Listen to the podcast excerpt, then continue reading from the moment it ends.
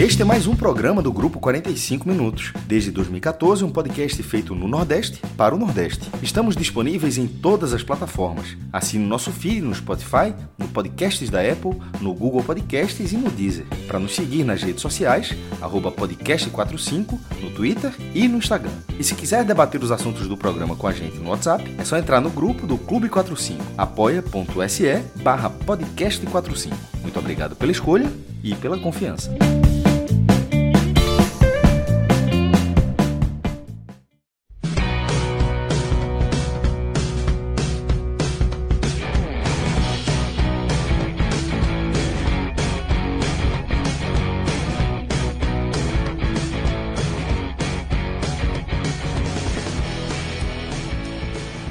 Sejam todos bem-vindos e bem-vindas a mais um Telecast. Eu sou Fred Figueroa.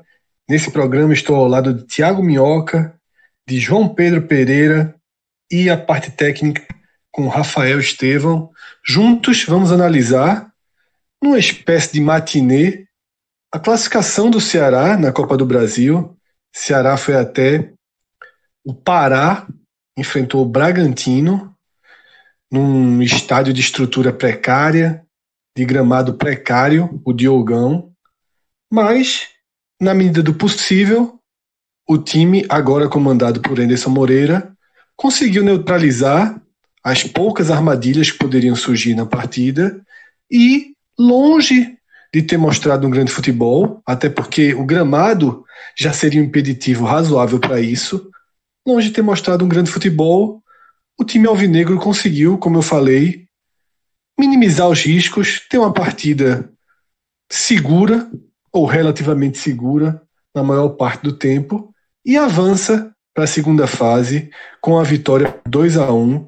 Thiago Minhoca, você que tem acompanhado o Ceará em basicamente todos os jogos nessa temporada, queria a tua análise do jogo e se o perfil do time já apresentou alguma mudança com a saída de Agel e o retorno de Anderson Moreira. Fala Fred, fala João, fala Relógio, todo mundo está acompanhando aí é, esse telecast da vitória do Ceará da Copa do Brasil.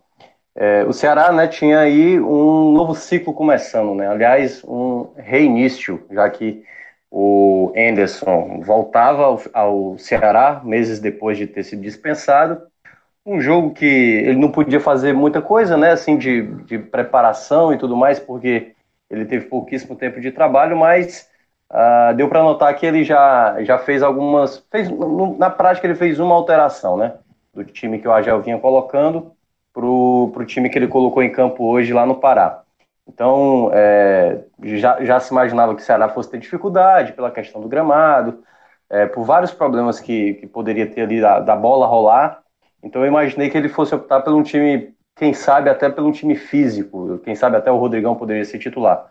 Mas na prática mesmo foi uma substituição. Ele tira o Rogério, que é um jogador mais aberto, né? E que não vinha agradando nos primeiros jogos. E o Argel insistia demais no Rogério nos jogos, sempre era titular.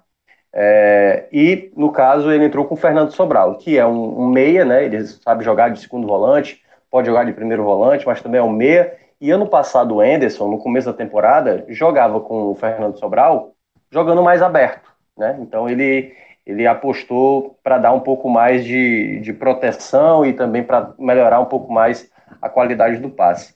Se a gente for olhar assim o jogo por completo, é porque se a gente for começar a pontuar aqui o andamento do jogo, eu acho que, por exemplo, o primeiro tempo eu achei um pouco, um pouco fraco, né?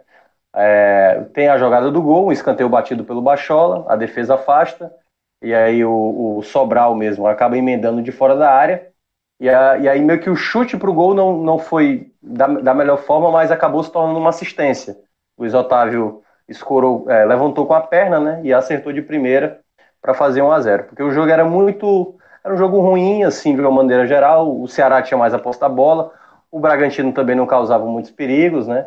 É, tinha lá o, o, saudoso Bilal, que foi responsável por todas as piadas possíveis, porque, por, por, porque era um jogador que qualquer coisa que acontecesse com ele, a, a frase já ficava totalmente sugestiva, digamos assim, para fazer piada.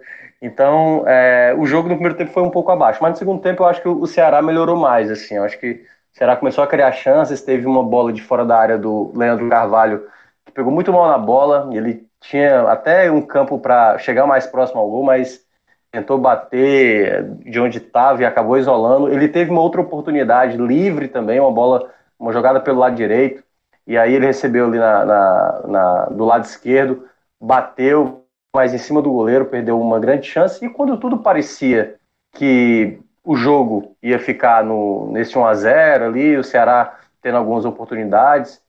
Vem o gol do, do, do, do Bragantino, né? Uma escapada pelo lado esquerdo, Samuel Xavier ficou pedindo até uma falta, né? Teve uma disputa ali com o, o próprio Bilal que eu estava dizendo.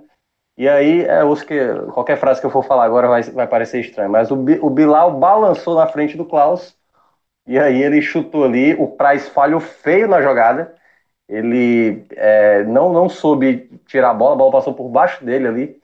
E aí o Bruno Pacheco ainda tentou salvar o lateral esquerdo do Ceará, só que ao tentar é, tirar a bola, caiu no pé do Canga, né, que era o outro nome do estado, e jogador do Fortaleza. Aliás, ele passou pela base do Fortaleza. E aproveitou para empatar ali nos minutos finais, o que deixou o jogo numa carga um pouco mais dramática, né? Parecia que o jogo estava tranquilo, estava encaminhado. Só que aí no finalzinho, é, o Vinícius entrou foi ele era opção de banco, né? E aí a entrada do Vinícius com um belo passe para o Bergson fez o 2 a 1 Então, se a gente for falar o resumo geral do jogo, foi isso, assim, porque não dá para ver muito movimentação do time, troca de passes no estádio do gramado. Então, eu acho que eu, eu ainda vou ponderar um pouco por conta disso. Mas o Ceará começa esse novo ciclo com o Anderson, que foi o treinador do ano passado que mais conseguiu tirar do time, e ele vence, né? Porque quando ele foi demitido, eram oito jogos sem ganhar, né? E aí ele acabou sendo demitido. Depois chegou o Adilson com mais dois jogos, completou dez jogos sem ganhar na Série A. E aí vamos ver como é que vai ser esse trabalho. Eu acho que o que a gente pode comentar mais é que o Enderson, mesmo conhecendo, aliás, o, o, o Enderson, conhecendo os atletas, boa parte que ele já tinha do ano passado, deu para ver, e aí é um pouco já do spoiler que eu vou falar daqui a pouco sobre o melhor jogador, a entrada do Sobral para mim deu mais um pouco mais de controle do time, em que pese, obviamente, o adversário era bastante frágil, mas a vitória e a classificação do Ceará acaba sendo justa, né? E, claro, não fica aquela situação que, por exemplo, aconteceu com o Bahia. Se fosse eliminado, aí era mais pressão, principalmente para um treinador que estava acabando de chegar no clube. Já deu até para ver um pouco dessa estabilidade tão, tão tradicional aos times de Anderson, né? De um controle maior do jogo eu acho que talvez o ponto que a gente diferencie do Ceará de Agel para o Ceará de Anderson é que o time, mesmo numa, circunstância, numa condição de jogo muito difícil, ele conseguiu ser estável, conseguiu ser um time é, que teve, na medida do possível, repito, o controle das ações. Eu acho que o Ceará fez um jogo de pouquíssimos riscos e uma ou outra armadilha que o time conseguiu é, não cair. Mas eu vou passar agora para JP, trazer a primeira análise dele. JP, como é que você viu esse desempenho do Ceará? Desempenho ali bem intermediário contra uma equipe muito fraca, uma equipe, um Bragantino que lutou muito, mas sobretudo no segundo tempo foi visível, né? A perda de força, a perda de preparo físico. E isso até fica claro, né? Quando faz um a um, e tenta qualquer sufoco final, o time já não consegue mais voltar em nenhuma bola, já fica bem vulnerável. JP, tua análise desse jogo lá no Pará. Fala Fred, Minhoca, Relógio e ouvintes. É, foi uma partida em que Anderson chega nesse Ceará, chega apenas com dois dias de trabalho, é, sem muito tempo para fazer grandes alterações, mas já consegue mostrar um certo controle e conhecimento de elenco elenco que se manteve grande parte do ano passado, da passagem do, do Anderson até esse momento. Lógico que teve as contratações já bastante debatidas, mas ele mostra e mostra que pode dar essa estabilidade com esse conhecimento de elenco, no momento em que, com apenas uma alteração prática, uma alteração de peças, a saída do Rogério e a entrada do Fernando Sobral, e com isso ele joga o Fernando Sobral para a ponta esquerda e move o Leandro Carvalho para a ponta direita, onde ele consegue mostrar um pouco mais de futebol do que vinha mostrando ali na, na outra posição, no lado invertido. O time, mesmo sem ter tanta qualidade técnica, porque o gramado realmente não permitiu, E aí um comentário engraçado que falava que o gramado estava com 50 tons de verde, é, demonstra bem como é que estavam as condições de jogo. Então, um gramado que não permitia mostrar uma qualidade técnica, um toque de bola tão refinado, o Ceará consegue não sofrer durante a partida, a não ser os cinco minutos ali do finalzinho, a partir do gol, que foi aos 42, o Bragantino, logicamente, você faz um gol, você empata a partida, você tenta dar um gás, tenta forçar um pouco mais para chegar à vitória, para conseguir a classificação, mas já era um time que estava com muito desgaste físico, já era um time que, que talvez a mente estivesse pedindo, mas o corpo já não aguentava tanto. Então, a não ser por dois, três minutos ali, depois do gol, o Ceará controlou toda a partida. E mesmo não criando tantas chances, não tendo tantas chances claras de gol, claras de gol sempre esteve com, com aquele pensamento de que iria conseguir uma, não, não sei se uma vitória tranquila, mas uma classificação tranquila, como conseguiu. Não só a classificação, como também a vitória. É, Minhoca muito bem já falou de como os gols aconteceram, um no final do, do primeiro tempo ali, é, com, inclusive a assistência do Fernando Sobral, então mostra o do treinador, lógico que não foi uma assistência proposital, ele tentou um chute que não saiu tão bom, mas o chute sobrou em uma ótima condição para o Luiz Otávio fazer o gol, né? E, e no final do segundo tempo, após o empate, o Luiz também consegue uma boa jogada, assistência para o Bergson, e aí uma classificação com vitória, como esse time precisava fazer porque um time que é maior e que é melhor, mesmo que ele não tenha as condições ideais, ou seja por falta de treinamento, seja pelo gramado que vimos hoje, de se impor tecnicamente, esse time tem que se impor é, de, forma, de forma prática, tendo tranquilidade. E foi isso que o Ceará conseguiu fazer hoje. Dominou o Bragantino, nos momentos cruciais, fez sai com essa vitória de classificação. Não, é exatamente isso. Eu acho que o que foi passado pela visão de Minhoca, pela visão de JP, bate muito com a minha visão e nos remete para aquilo que a gente falou nas visões mais pessimistas, quando a gente colocou na mesa da permanência de Agel. Tá? Porque em alguns podcasts falou Ceará vai começar quando o Agel for demitido e, de certa forma, 2012 começa dia 12 de fevereiro para o Ceará porque ele começa de um ponto de partida aceitável, que é o ponto de partida da sua maior qualidade técnica prevalecer, seja pela imposição técnica, o atropelamento, engolindo o adversário, não foi o caso, e nem poderia ser pela circunstância do gramado, seja pela tranquilidade, pela segurança. E para mim o Ceará ele passou nesse teste. Se fosse o primeiro jogo do ano, a gente estaria aqui elogiando o time que começa o ano é, tendo uma estabilidade, uma forma inteligente de jogar, um time com posicionamento mais organizado. E acho que são esses pequenos detalhezinhos que pesam em favor da mudança e qualquer mudança, ou pelo menos 80, 90% das mudanças, seriam para melhor, porque o Ceará tem um problema injustificável no final do ano passado, manteve esse problema, a partir daí, algumas contratações vieram que ainda podem deixar danos ao longo da temporada para o Ceará, mas a gente vai mergulhar nessa parte das atuações individuais, passando por alguns reforços, do aproveitamento deles, quando a gente for fazer o segundo bloco do programa, que é dedicado justamente a essa avaliação individual. Antes disso, se a gente está aqui com o Tiago Minhoca, a gente precisa que o Tiago Minhoca traga as observações além do jogo, as estatísticas, as, a história. Minhoca sempre tem algo novo na manga para contribuir aqui, então faça a sua especialidade, Tiago Minhoca. Pois é, Fred, é só dar uma de maestro aqui, né, que é para trazer os dados históricos do Ceará na Copa do Brasil. O Ceará, para quem não sabe, é do, dos clubes cearenses com mais, com mais participações na Copa do Brasil. 25 participações, foi finalista lá em 94, foi duas vezes semifinalista. Essa agora, com essa vitória, foi as, o centésimo décimo segundo jogo do Ceará, né, são 112 jogos, 46 vitórias, 38 empates e 28 derrotas.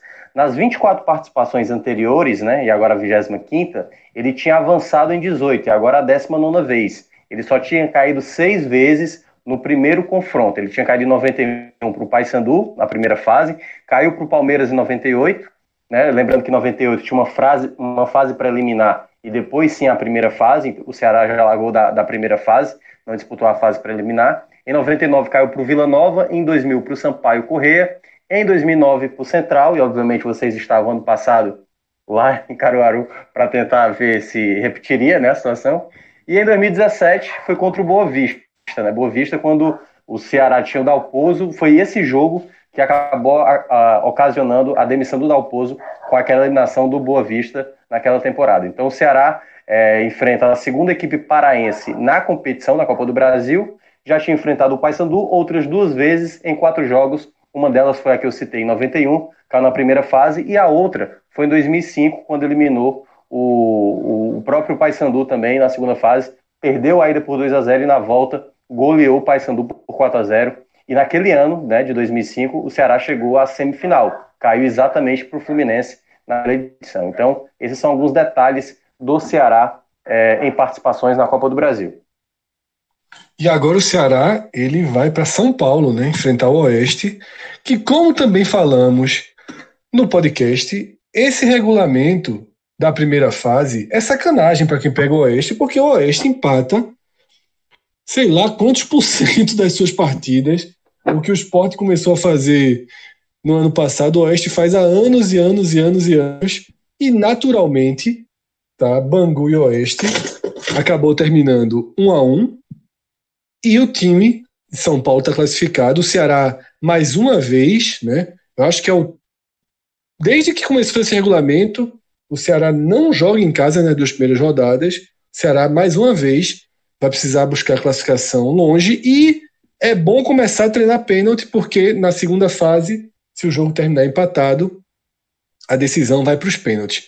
E o que me chama a atenção aí é o seguinte: no esportedassorte.com, a vitória do Ceará sobre o Bragantino, que era o resultado mais provável, ela estava pagando 1,80 para 1. Era até um retorno interessante, mas como o Ceará vinha de um ano negativo, como joga pelo empate, é sempre mais cauteloso fazer essa aposta. Agora, o empate do Oeste contra o Bangu estava pagando 3,20. Aí, meu amigo, 3,20 é daquelas cotações que convidam todo mundo, até pela. Primeiro, brincadeiras à parte com a série de empates do Oeste, que nem, nem sei mais se deve tratar como brincadeira, porque é tão recorrente já passa a ser algo de fato concreto. Mas são times de realidade financeira próxima, de qualidade técnica próxima, não existe uma pressão é, do mandante nesse caso, então era bem factível que esse resultado acontecesse no Rio de Janeiro e acabou acontecendo. Então, na segunda fase, tá?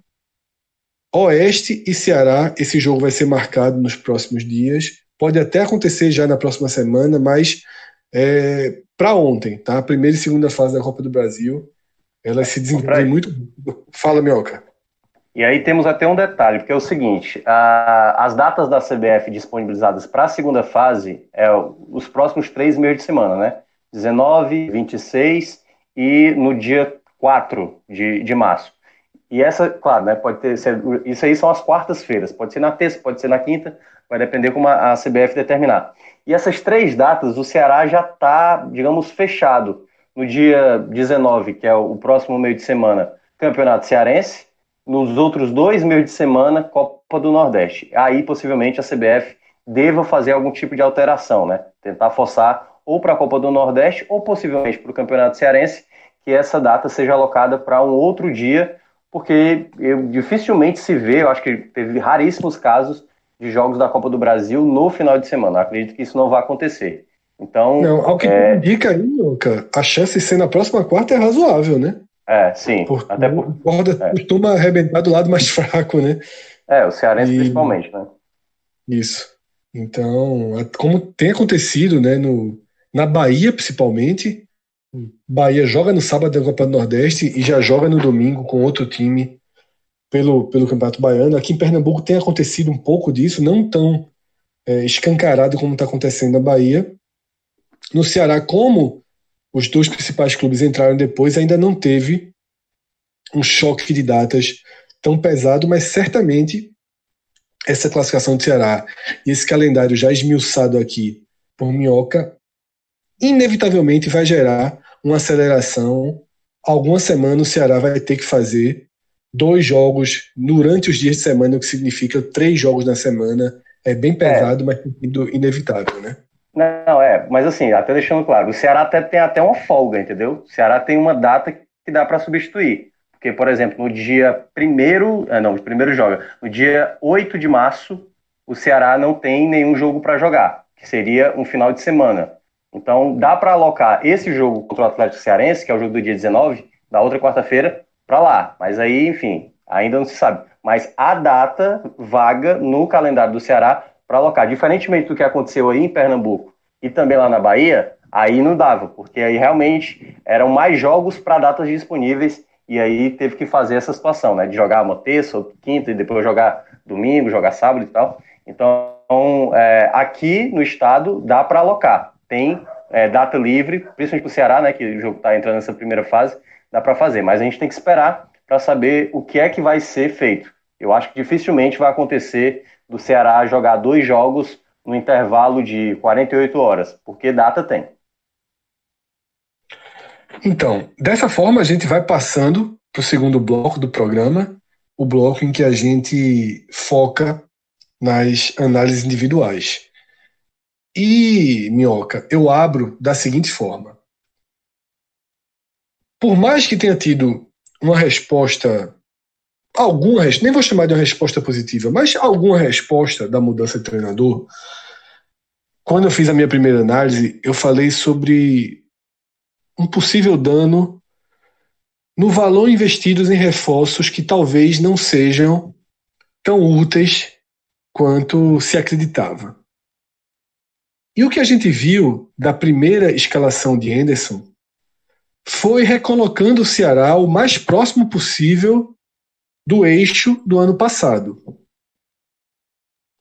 Claro que com algumas mudanças, né, você tem outro goleiro, você tem outro lateral esquerdo, outro zagueiro, você tem mais um, um volante diferente, você tem sobes, mas manteve Leandro Carvalho, que recentemente tinha recuperado a posição, foi com Fernando Sobral no lugar de Rogério. E a sensação é de que os reforços do Ceará, sobretudo do meio para frente, esses, esses reforços ainda não conseguiram se mostrar interessantes. E isso, de certa forma, causa, causa alguma preocupação, porque o time do Ceará do ano passado não foi um time positivo, não foi um time que fez o suficiente para não ser rebaixado. Não fez o suficiente é porque a gente projeta os 43, 44, 45 pontos. O Ceará fez abaixo disso, mas dentro do contexto do campeonato ficou conseguiu garantir uma permanência fundamental para o clube. Então, Minhoca, eu queria a tua avaliação de dos melhores em campo, primeiramente vamos focar nos melhores, até porque você já deu spoiler. E o spoiler passa diretamente por uma dessas mudanças. Porque Rogério saiu para que Sobral entrasse, pelo seu spoiler, Sobral será citado no pelotão dos melhores em campo. É, sim. É, para mim, eu acho que o Sobral conseguiu dar aquilo que faltava o Ceará, né, com o Argel. É, era nítido assim nas atuações do Ceará nesse começo de ano, assim, um, um... parecia que o Argel ele não entendia uma forma do, de fazer o time jogar bem. Porque eu até tinha citado no do clássico, né, quando foi aquele 1 a 1 contra o Fortaleza, que fez o Argel dar certo seria um time que não fosse tão propositivo.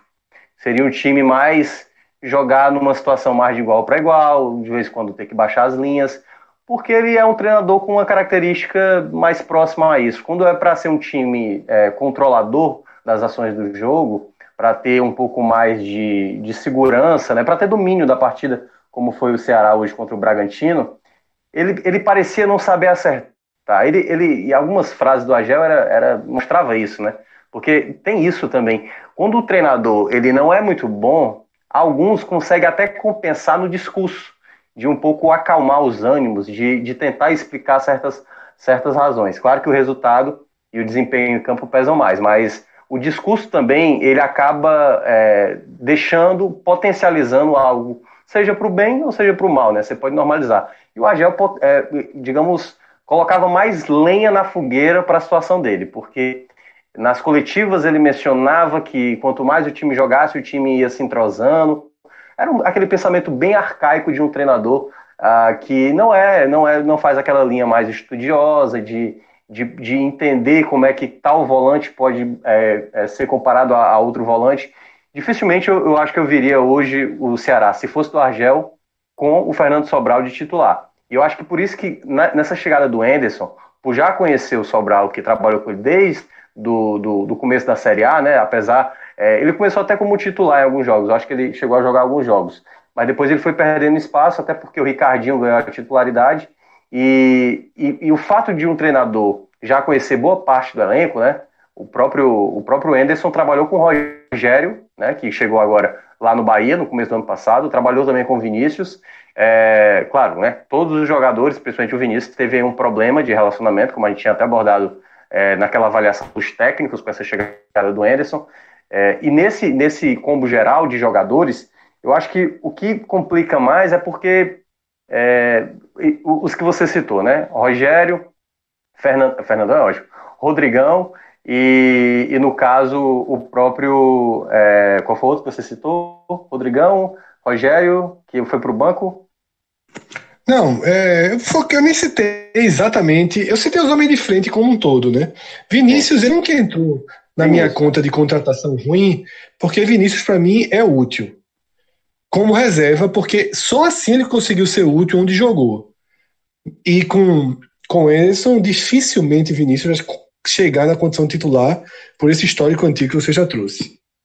É, não, é. Mas é, é para pontuar esses três que você tinha mencionado, até porque você foi um alvo da torcida, né? Por conta do, do, de, do, de comentários de certas contratações, mas até para pontuar isso, o Enderson talvez não fosse escolher jogadores com esse perfil, né? Por exemplo, o Fernandão, o Enderson em nenhum momento ano passado jogou com um camisa 9, é, Rodrigão, desculpa, com o Rodrigão, é, ele, não, ele, ele não tem essa característica de jogar com aquele 9 mais pesado, fixo, aquele, o cara que protege a bola, que chama uma falta, que, que faz ali o pivô e tudo mais. Então, por característica, alguns jogadores que chegaram no Ceará, eu acho que o Enderson, se tivesse começado a temporada de 2020, ele, ele daria um não para a diretoria, caso a diretoria tivesse oferecido. Então, eu acho que alguns nomes é, o Enderson vai ter que fazer alguma coisa. Por exemplo, hoje, no jogo contra é muito a sintomático equipe... já tirar Rogério quando chega. É muito não, sintomático. Não. E, eu digo e mais. só completando, é, o que torna ainda mais, o que deixa mais claro essa escolha do, do Enderson é quando na substituição ele não escolhe nem o Rogério nem o Rodrigão. É, ele era isso que eu ia falar. Exatamente. Porque, exatamente, o que foi que ele optou? Ele optou por um jogador que ele já sabia o que, o que podia fazer. E aquela coisa, ele já sabia também o que pedir ao Bergson. Claro que foi um jogador que no ano passado a torcida pegou muito no pé, mas perceba, já de cara ele tem lá o cara que chegou teoricamente para ser o camisa 9, que é o Rodrigão, e ele opta pelo Bergson, que era um jogador totalmente, tipo, muita gente imaginava que o Bergson seria negociado, né? Aliás, muita gente ainda quer que ele seja negociado, mas de início, assim, algumas opções, por exemplo, eu acho que o Vinícius entrou porque era o jogador que fazia a mesma função do Bachola. Ele não tinha, ele poderia ter tentado o Ricardinho, mas eu acho que para dar ainda um pouco mais de ofensividade, por isso que o gol também foi sair no belo passe do Vinícius, ele optou pelo Vinícius para entrar e, obviamente, tentar é, ampliar o placar. Mas, no geral, eu acho que o Enderson ainda vai ter um tempo aí para estabelecer seu jogo, é, tentar montar, porque eu acho que é, o que eu ia falar era tentar montar o time, mas é, eu acho que é já para montar o time para a Série A. O que o Ceará, na minha avaliação, precisa fazer até a Série A é ver no elenco aqueles jogadores que são úteis, que são necessários e que vão ser e outros que vão ser dispensados, porque boa parte do elenco não foi o Enderson que contratou, não, talvez não seja o estilo que ele queira. Então acho que o Ceará tem que começar a fazer uma montagem de elenco também visando a Série A. Claro, o Ceará investiu pesado no começo do ano, mas algumas contratações já se mostraram um pouco ineficazes e, enfim, se não renderem até o começo da Série A, eu acho que o Ceará pode acabar se desligando de alguns atletas. Exatamente. Inclusive, essa entrada de Vinícius, ela tem essa explicação tática, mas também foi uma decisão inteligente caso Anderson tenha pensado em não alimentar essa, esse desgaste que ele já traz do Bahia com Vinícius. Porque, queira ou não, isso foi notícia, teve postagem em rede social, Vinícius respondeu uma das postagens com carinha, né, pensativa. Então, ele barrar Rogério e nem colocar Rogério quando precisou no segundo tempo, fazer uma substituição, é uma escolha técnica. Ele precisar de um centroavante e optar por Bergson é uma escolha técnica. Preterir Rogério e Rodrigão, Anderson está fazendo o que qualquer treinador de Série A faria. Mas, se ele preterisse também Vinícius, poderia ser tratado como uma, um prolongamento da crise. Então, eu acho que aí, não sei se foi estritamente tático ou se ele pensou dessa forma. Se ele pensou, eu acho que ele pensou certo, porque não, não sei o quão grave foi o problema entre os dois, mas colocá-lo para jogar mostra profissionalismo, mostra que segue em frente é, e que não vai, e que pelo menos ele sinaliza de que não vai deixar com que esse problema ele atrapalhe né, a condução do Ceará agora em 2020. JP, além de Sobral, quem mais você destaca? Tem jogador que você pinça aí dessa partida? Eu acho que Charles, para esse tipo de jogo, ele é muito importante. E vê-lo jogando o campo inteiro, é... mais uma vez, reforça essa característica dele, né? Fred, falar de Charles aqui nesse cenário é, é o mesmo que chover no molhado. Charles, jogo após jogo, até quando ele não esteve no pódio dos melhores, e aí eu estive nos telas do, do Ceará pela Copa do Nordeste, mesmo quando ele não foi citado no pódio, ele recebe aquela mençãozinha, e hoje não seria diferente. Pelo menos a menção é, para Charles vale, porque para jogos como esse, se a gente pede num jogo, num campo ruim, num campo que não dá para ter tanta técnica, tanta troca de passe, a gente pede um jogador que consiga usar o seu físico, usar o seu corpo de forma a ajudar o time. O Charles é exatamente esse jogador. Entende muito bem a partida e a intensidade que sobra para ele para ir de uma área até a outra, defendendo e acompanhar o time atacando ou atacando e acompanhar o time na transição defensiva, sobra para Charles. E é por isso que, basicamente, quando a gente começa a falar, falar dos melhores, Charles é obrigado a ser mencionado aqui. Mas fora Sobral, que eu concordo com o Minhoca, foi o melhor da partida, acho que o dedo do treinador funcionou muito bem aí, é, pelo seu conhecimento de elenco, por ter os seus homens de confiança, mas funcionou porque Rogério realmente não entregava nada, e aí era difícil que quem entrasse não entregasse Rogério. Mas o, Char, o, o Charles, não, desculpa, o Fernando Sobral não só entregou mais do que Rogério, como entregou intensidade, entregou jogadas a partida inteira, foi muito participativo, conseguiu preencher o meio campo. Continuidade, né, JP? Continuidade de jogada, Exatamente. algo que Rogério não tem. Sempre que sobrava a bola no, no pé do, do Fernando Sobral, você esperava que saísse alguma coisa. Seja um, um lançamento, ele consegue no começo do jogo, acho que volta os 10 minutos, um passe alto pelo meio da defesa que sobra para o Leandro de Carvalho finalizar. Então, tudo isso conta pro, pro Fernando Sobral ser o melhor da partida e conta no dedo do treinador na escolha. Mas gostei também das partidas de Felipe Bachola, acho que foi bem participativo, errou bastante, lógico, mas foi também um homem da bola parada, tentou muito, poderia ter um, um nível de acerto um pouco mais alto, um pouquinho mais alto, mas gostei de ver o Felipe. Foi também de um lado ao outro, não foi aquele jogador estático no meio campo, apareceu muito bem para tabelar com com o próprio Sobral, apareceu pela direita para associar com o Leandro Carvalho. E o Luiz Otávio, que faz o gol, faz o gol que abre o placar, estava ali dentro da área para uma jogada de escanteio e aproveita o rebote, aproveita o chute do Sobral e dentro e na defesa, na sua, no que a gente espera dele, mais uma vez foi soberano. Então o meu pódio eu vou fechar com Fernando Sobral, Luiz Otávio e o, e o Felipe Bachola mas com a menção ali dividindo o terceiro lugar também com, com o Charles. JP, Praz foi um investimento do Ceará num goleiro que jogou muito pouco nas duas últimas temporadas, que já tem uma idade muito avançada. Preocupa esse começo de temporada, o gol sofrido hoje. Como é que você vê o momento de Praz? Se a necessidade do Ceará em ter um grande goleiro, ela está preenchida ou não. Por nome, por história, ninguém tem a menor dúvida disso.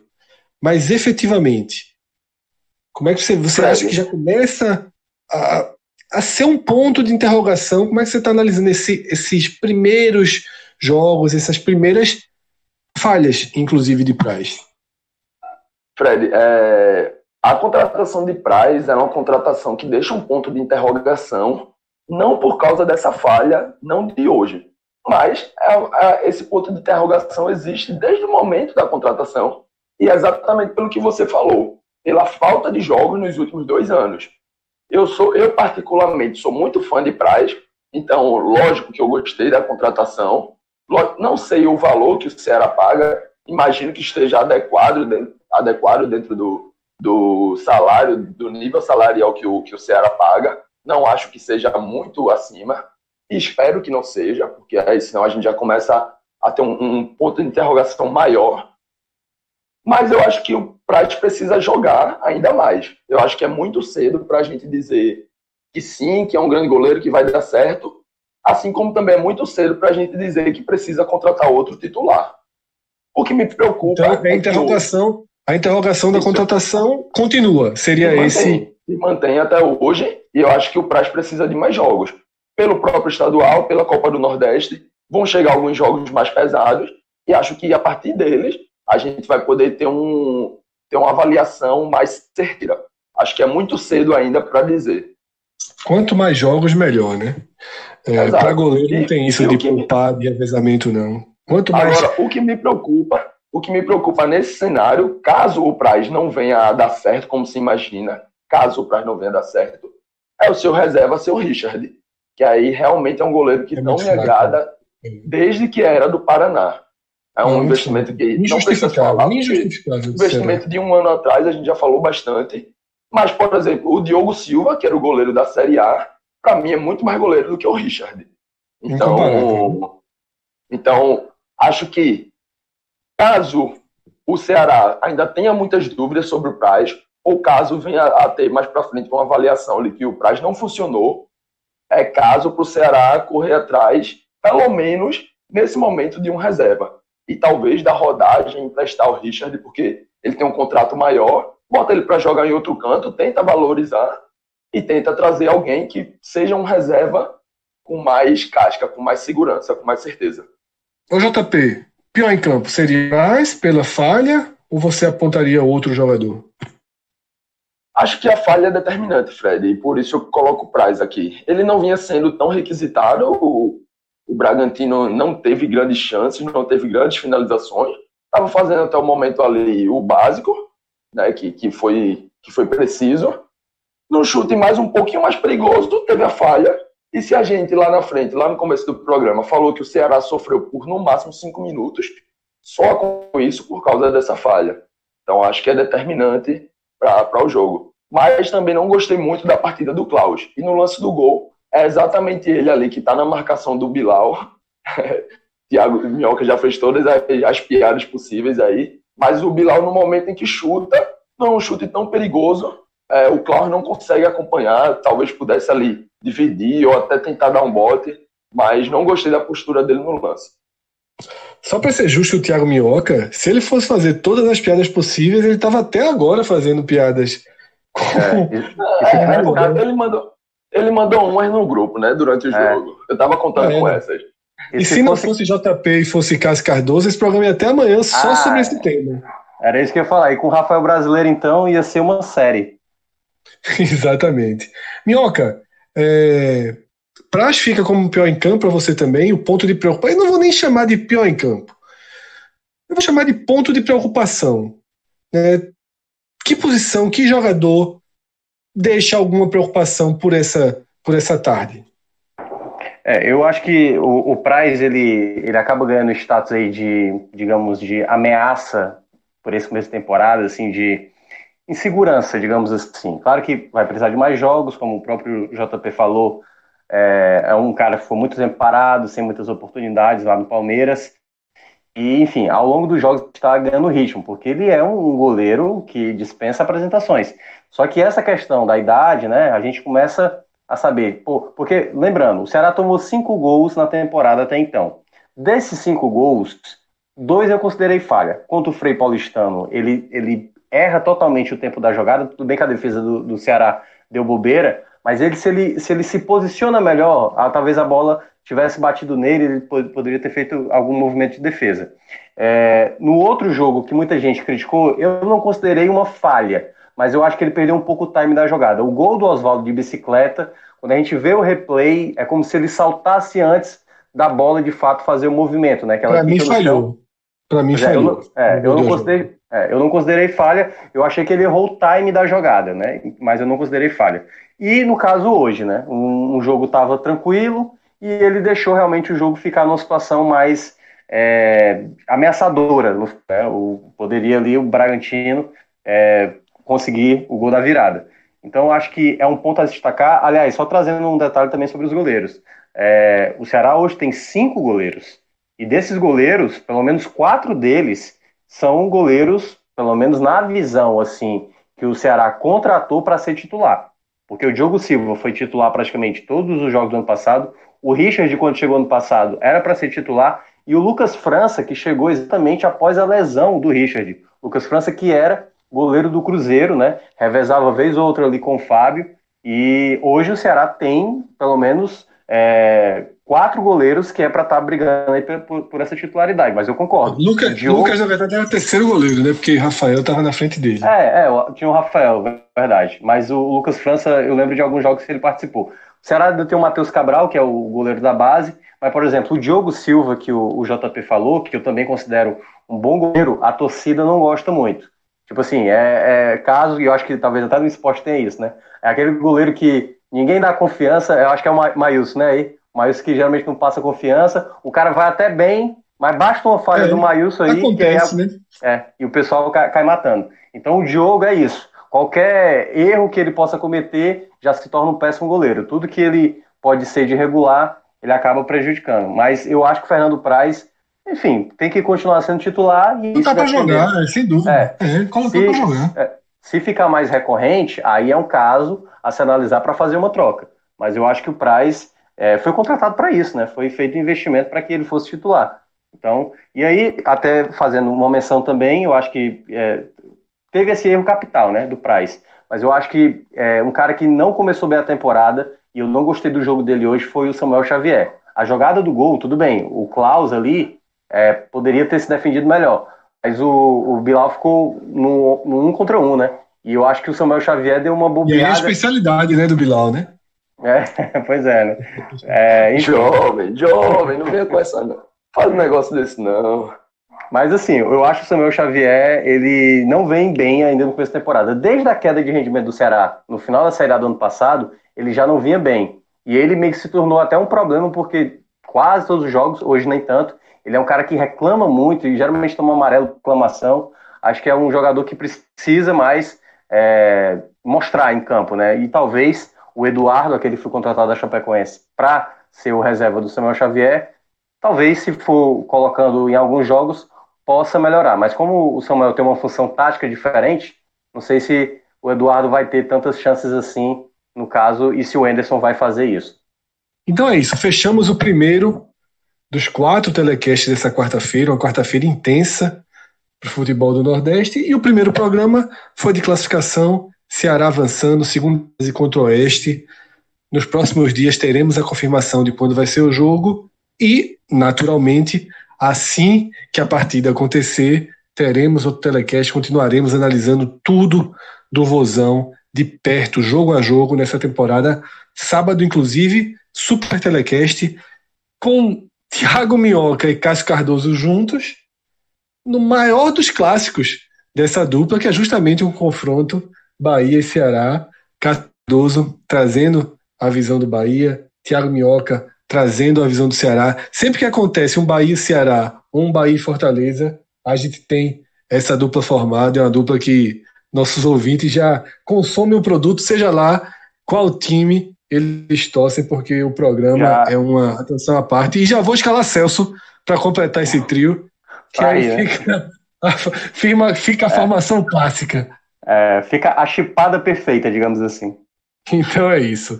Valeu, Minhoca. Valeu, JP. Valeu, relógio. Temos mais trabalho ainda nessa noite. Obrigado a todos que chegaram até aqui. A gente se encontra no nosso feed. Tchau, tchau, galera. Valeu.